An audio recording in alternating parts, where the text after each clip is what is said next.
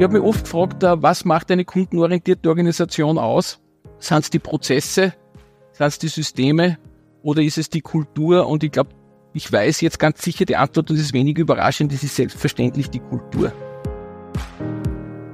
Ja, das ist eine klare Ansage von unserem heutigen Gast in Sound of Customers. Er kommt aus der B2B-Branche und sein Unternehmen befördert uns alle ganz hoch hinauf. Und er sagt uns gleich selbst, wer er ist. Ja, gerne. Also hallo, mein Name ist Christoph Senkschmidt und ich bin Geschäftsführer von Otis Österreich.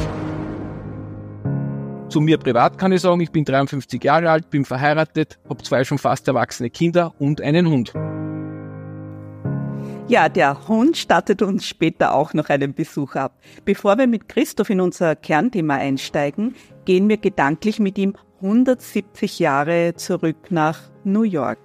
Und er wird uns erzählen, wie es eine geniale Produktidee geschafft hat, ganze Skylines in den Himmel wachsen zu lassen.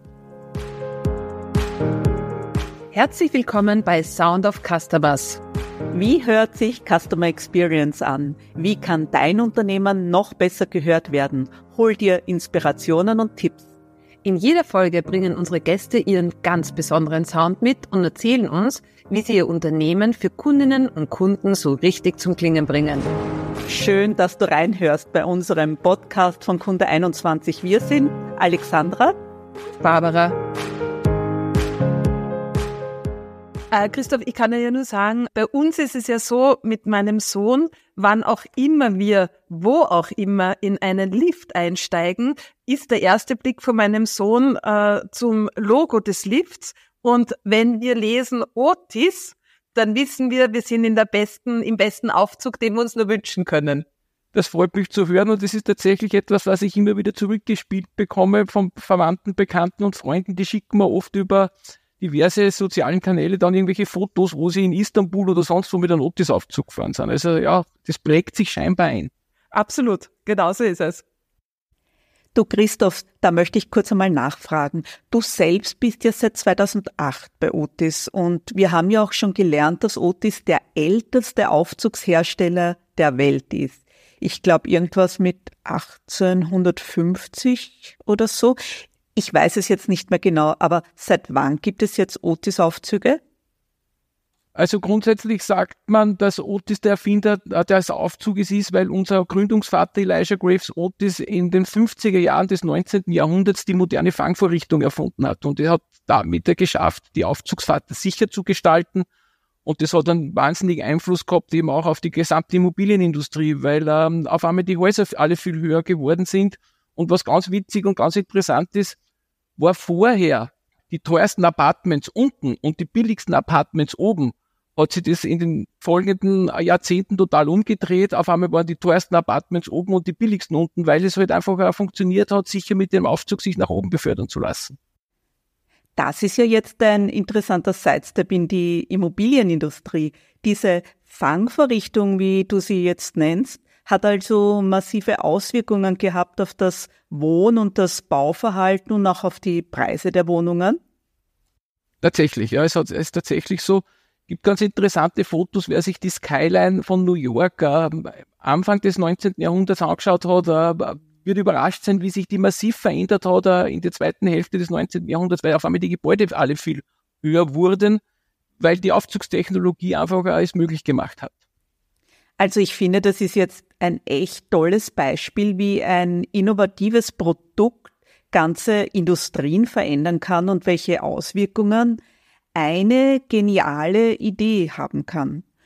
Ja, und wenn wir jetzt von New York nach Österreich schauen, was, was ist denn mit unseren Skylines? Wir haben Gebäude, die circa 100 Meter hoch sind mit 20, 25 Stockwerken. Ähm, in dieser Größenordnung ist es in Österreich. Österreich ist kein kein Land mit äh, Skyscrapern, wie wir alle wissen. Die Skyscraper, die stehen äh, in Amerika oder im Mittleren Osten oder auch ganz gerne irgendwo im fernen Osten. Ja, ja. Also so gesehen revolutioniert ihr mit eurer, mit den Aufzügen nicht nur die architektonischen Möglichkeiten von Hochhäusern, sondern, und deswegen sind wir heute auch zusammen, ihr seid ja auch diejenigen, die einen ganz großen Wert auf das Thema Kundenorientierung, Custom Experience legt, auf das Thema Service legt. Und da freuen wir uns total, wenn wir heute drüber sprechen können. Und der Podcast lautet ja Sound of Customers. Und Alexandra, äh, wir haben den Christoph ja auch im Vorfeld gefragt, mit welchem Sound er denn Kundenorientierung verbindet. Genau, du hast uns ja heute einen Sound mitgebracht. Jetzt sind wir natürlich alle ganz, ganz neugierig. Wie klingt Kundenorientierung bei Otis? Und das hören wir uns jetzt gleich einmal gemeinsam an.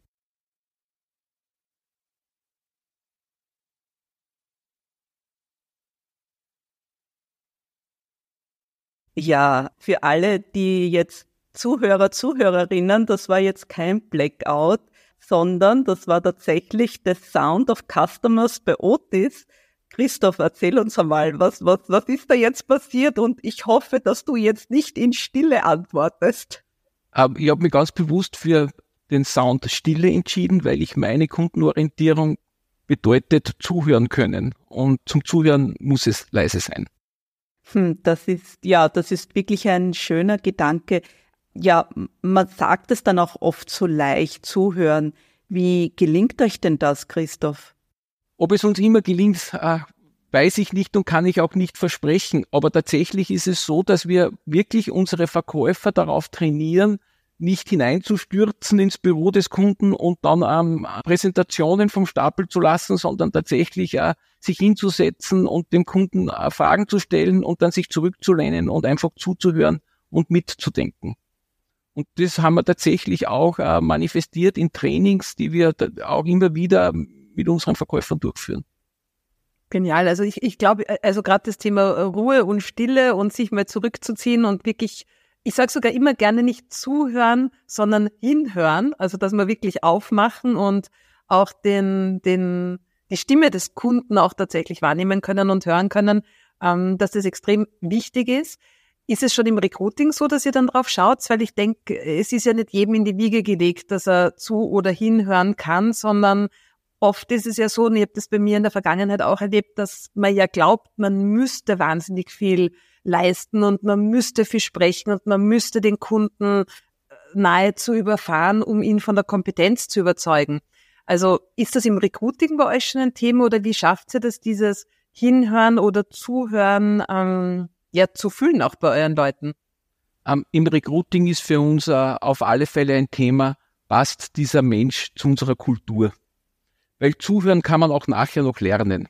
Aber wichtig ist, da fühlen wir uns äh, sicher, wenn wir diese Person einstellen, dass er die gleichen Werte leben will und leben wird, die wir gerne leben. Darf ich dann noch nachfragen bei den Werten ganz kurz? Äh, wenn du sagst, der Mensch muss zur Kultur passen, das kann ich total gut nachvollziehen und die Werte müssen auch deckungsgleich sein, weil meist Werte kann man dann ja nicht mehr so leicht äh, verändern. Die sind ja sehr ähm, grundlegend manifestiert. Welche Werte sind euch da wichtig in der Kundenbeziehung?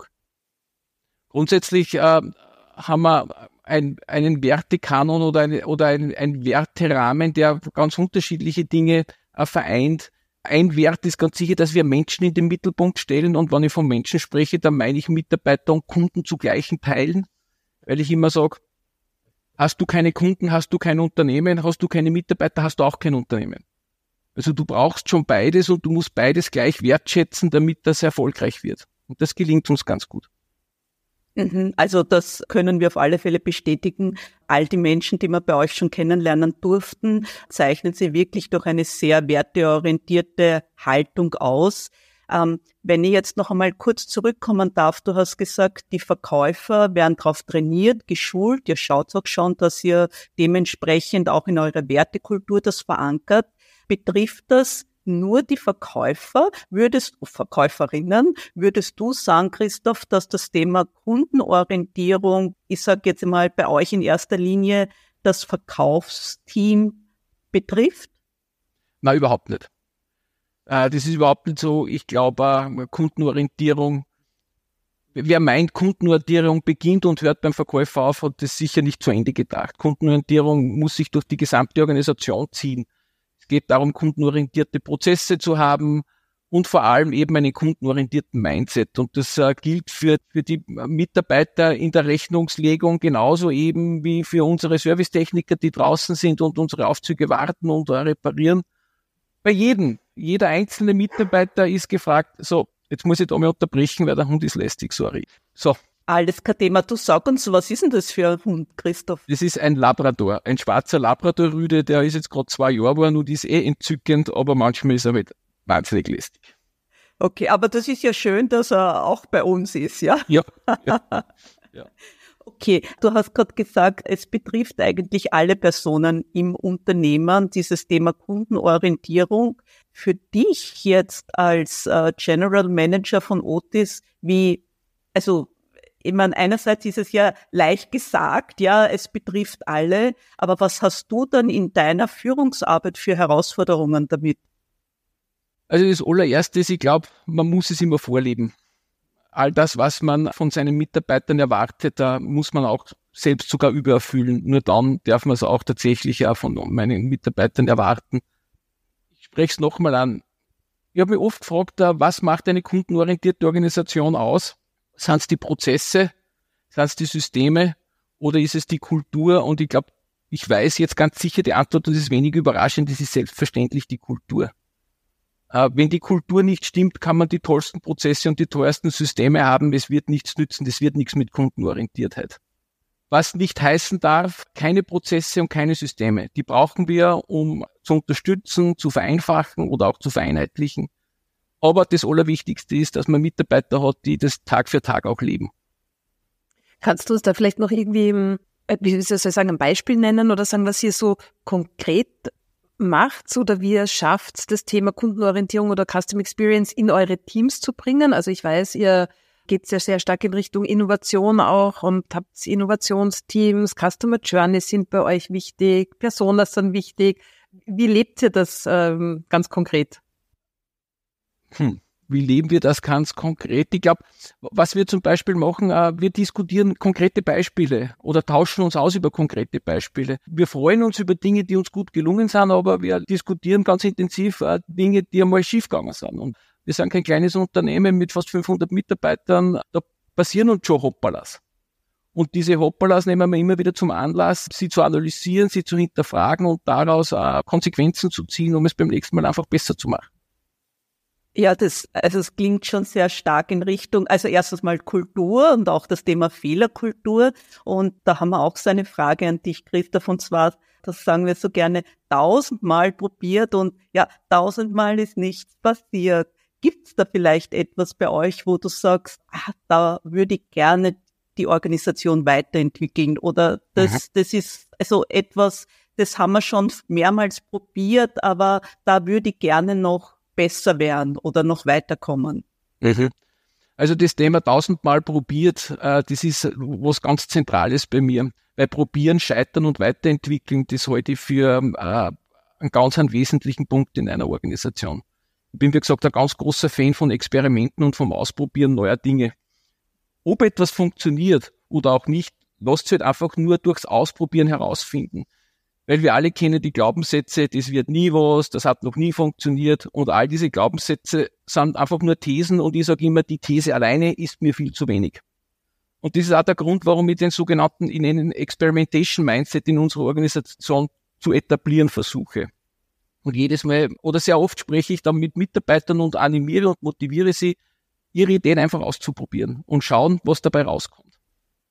Darf ich danach fragen, Christoph, was gibt dir die Sicherheit, ähm, dass du experimentieren zulassen kannst. Also wir erleben es ja bei vielen Organisationen und insbesondere bei vielen äh, Führungskräften, CEOs, General Managers, mh, hm, dass es für die oft ganz schwierig ist, auch loszulassen und zu mhm. sagen, okay, ich lasse es zu, zu experimentieren, ohne natürlich zu wissen, was da am Ende rauskommt. Und mhm. damit geht man natürlich auch immer ein bisschen Risiko ein, logischerweise. Ja, also was gibt dir die Sicherheit, die Gelassenheit, die Ruhe, es zu tun? Ich habe überhaupt gar nicht die Sicherheit und die Gelassenheit und die, und die Ruhe. Aber das ist mein Experiment. Mein Experiment ist, Mitarbeiter zu empowern und zu sehen, was da rauskommt. Ja, dann fügt sich das alles zu einem guten Ganzen zusammen. Wenn ich dieses Experiment nicht wagen würde, könnte ich nie wissen, hätte es, äh, klappt es oder klappt es nicht. Also ich bin da auf Augenhöhe mit den Mitarbeitern. Sie dürfen experimentieren, aber ich darf das auch. Genial. Super, super. Es klingt äh, also echt nach einer tollen Kultur, nach einer tollen Organisation und viel Freude am Arbeiten dort. Mir fällt auch der Begriff der Lassenskraft ein. Also die Kraft, etwas loszulassen, so wie es die Barbara jetzt gesagt hat, diese Lassenskraft. Und das spürt man bei dir wirklich sehr stark. Absolut, das also kommt auch richtig rüber. Genau so ist es.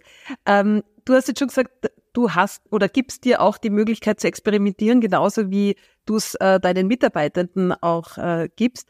Angenommen, du würdest dich doch jetzt nochmal entscheiden, irgendwo ganz neu anzufangen und zu sagen, du kannst irgendwo Kundenorientierung, Custom Experience komplett neu auf die grüne Wiese setzen, weil das sind ja auch Zuhörende mit dabei, die noch nicht in der Position sind, in der du bist. Also wenn du ganz neu anfangen könntest, wenn du ganz neu mh, hm, etwas gestalten könntest in Richtung Kundenorientierung, was würdest du dann tun oder was würdest du empfehlen? Hm. Also ich, ich glaube, ich würde wenn ich tatsächlich ganz neu anfangen dürfte, würde ich ganz intensiv an dem Thema Vision, Mission und Strategie arbeiten und mir da ganz lang überlegen, ähm, wie denn Vision, Mission, Strategie auszusehen haben, damit sie tatsächlich kundenorientiert sind. Und von da, von diesem Punkt, wenn ich das einmal habe, dieses Konstrukt, da würde ich dann wegstarten. Aus welchem Grund gerade Vision, Mission, Strategie? Warum glaubst du, dass das gerade so wichtig ist? Für mich sind äh, heute schon die Otis Vision, Mission, Strategie der Ankerpunkt, den ich brauche, um mich jeden Tag auch wieder neu zu orientieren oder mir jeden Tag auch sozusagen meine Richtung zu geben. Ich glaube, dass das extrem wichtig ist, um eine Richtung zu haben, dass man immer wieder sich dann ein Stück zurückzieht, dass sich äh, die, dieses Vision, Mission, Strategie Machwerk anschaut, äh, reflektiert und sich auch überlegt, was habe ich heute schon getan in Richtung Vision, in Richtung Vision und Richtung, in Richtung Strategie und man kann da wunderbar aus diesen drei Dingen seine Aktionspunkte ableiten. Ich könnte heute ohne diesen Dingen gar nichts mehr tun. Ich brauche das, äh, sie sind für mich total wichtig, weil sie mir die Orientierung geben, die ich brauche. Mhm. Willst du uns dann noch vielleicht ganz kurz ein, zwei Elemente aus eurer Vision mischen oder Strategie, ohne jetzt zu viel zu verraten? Aber ich weiß, da steckt ja auch ganz viel Kunde drinnen. Was, was leitet euch, äh, was leitet Otis an? Naja, wir wollen äh, das beste Serviceunternehmen sein in der Branche und auch darüber hinaus. Das ist ein ganz ein wichtiger Leitsatz, den wir haben. Und an den halten wir uns und den versuchen wir auch täglich umzusetzen.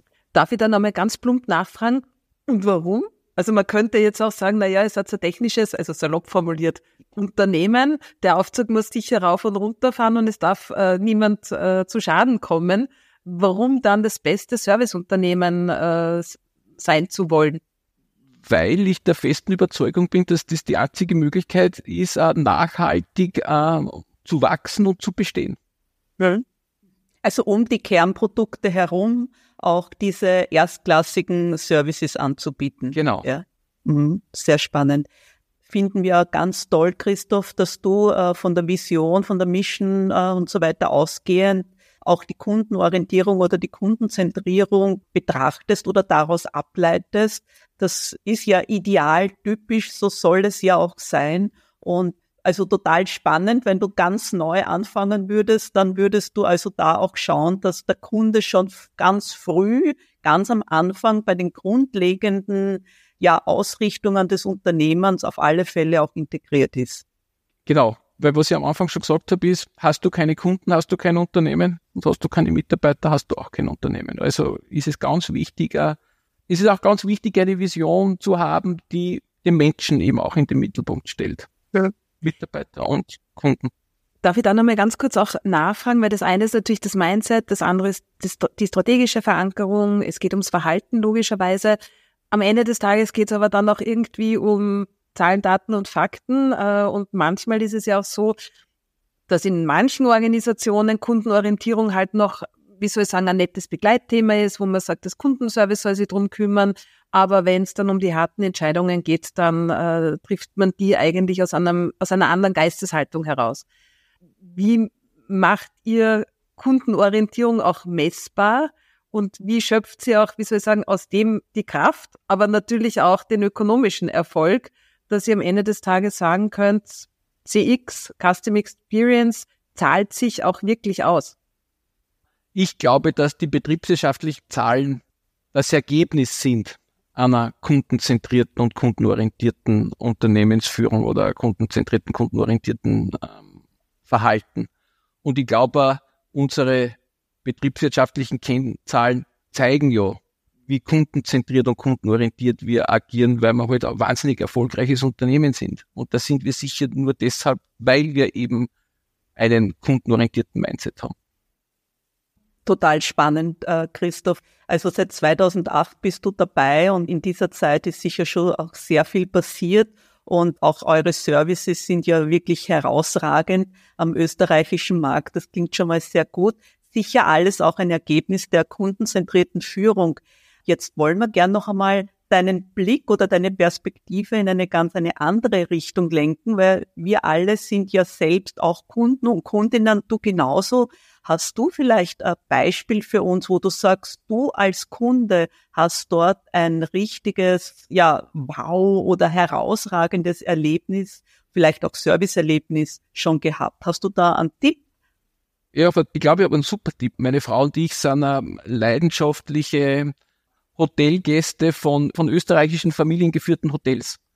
Also was man da in den Alpen oder egal wo immer, was man da an Kundenzentriertheit erleben kann, ist schon einzigartig. Das äh, macht uns immer wieder Spaß und hin und wieder leisten wir uns äh, ein paar Tage in so einem Wellness-Tempel, um einmal auch abzuschalten und ein wenig äh, den Stress beiseite zu legen. Würdest du jetzt sagen, äh, Österreich als Tourismusland ist ein sehr kunden-, gästeorientiertes Tourismusland? Hast du uns so erlebt? Absolut. Also nur mal die Hotellerie in Österreich äh, ist einzigartig und ich komme ja aufgrund meiner äh, Funktion viel herum in der Welt und so viel Gastfreundschaft habe ich überhaupt äh, sonst noch nirgends erlebt. Macht immer wieder Spaß, in Österreich Urlaub zu machen. Gibt es noch ein so ein Wow, wo du sagst, das habe ich erlebt in irgendeinem Hotel und das war einfach cool? Also ein echtes Wow-Erlebnis oder so ein Einzelerlebnis habe ich nicht, aber es ist dieses rundum sorglos Paket und dieses äh, 24 Stunden perfekt betreut zu werden, das ist etwas, äh, das ich nur in Österreich kennengelernt habe. Ja, und auch so wie du es jetzt erzählst, meistens ist es ja äh, auch so, dass wir als Kunden unsere Kundenzufriedenheit ja auch nicht an einzelnen Kontaktpunkten messen, sondern die Summe aller Erlebnisse, äh, so wie wir es wahrnehmen. Und das macht es dann aus, war es gut oder war es weniger gut. Und ja, also so kannst du das natürlich auch auf eure Otis-Erlebnisse übertragen, nehme ich jetzt mal an tatsächlich äh, verwende ich immer wieder die österreichische Hotellerie als Beispiel von kundenzentrierten Verhalten. Immer wieder in Vorträgen oder in Diskussionen mit den Mitarbeitern sage ich immer, da schaut sich die österreichische Hotellerie an, da kann man sich wirklich was abschauen. Super, genial. Christoph, vielen, vielen herzlichen Dank. Es hat total Freude gemacht, hinzuhören, in Stille hinzuhören und dir zu lauschen, deinen ähm, ja, Erlebnissen zu lauschen und dem, was du als Kundenorientierung empfindest und wie ihr bei Otis insbesondere ganz herausragend ähm, Customer Experience lebt. Und ich würde jedem Zuhörenden empfehlen, das nächste Mal, wenn er in einen Lift einsteigt, zu prüfen, ob es eh ein Otis-Lift ist. Das auf alle Fälle, aber ich möchte jetzt gern noch einmal auf diesen Anfang zurückkommen als Abschluss die Fangvorrichtung. Ähm, es gibt ja diese Horrorfilme, wo äh, man steigt in den Aufzug ein und auf einmal äh, ja fällt man ins Bodenlose. Kann das mit einem Otis-Aufzug passieren, Christoph? Nein, das kann mit einem Otis-Aufzug nicht passieren. Das kann auch mit keinem anderen Aufzug passieren, weil natürlich die Aufzugsindustrie zu den sichersten äh, oder die Aufzüge gehören zu den sichersten Fortbewegungsmitteln, die wir auf dieser Erde haben. Gilt, muss ich fairerweise sagen, für alle Aufzüge, egal ob Otis oder einen anderen Aufzug. Okay, super. Aber das war jetzt wirklich eine schöne Botschaft zum Schluss. Also wir können getrost in alle Fangvorrichtungen dieser Welt einsteigen und wir werden sicher auch wo ankommen. Ganz sicher. Vielen, vielen Dank, Christoph, für das gute Gespräch und ja, weiterhin viel Erfolg mit eurer Kundenzentrierung. Vielen Dank, es hat mir Spaß gemacht.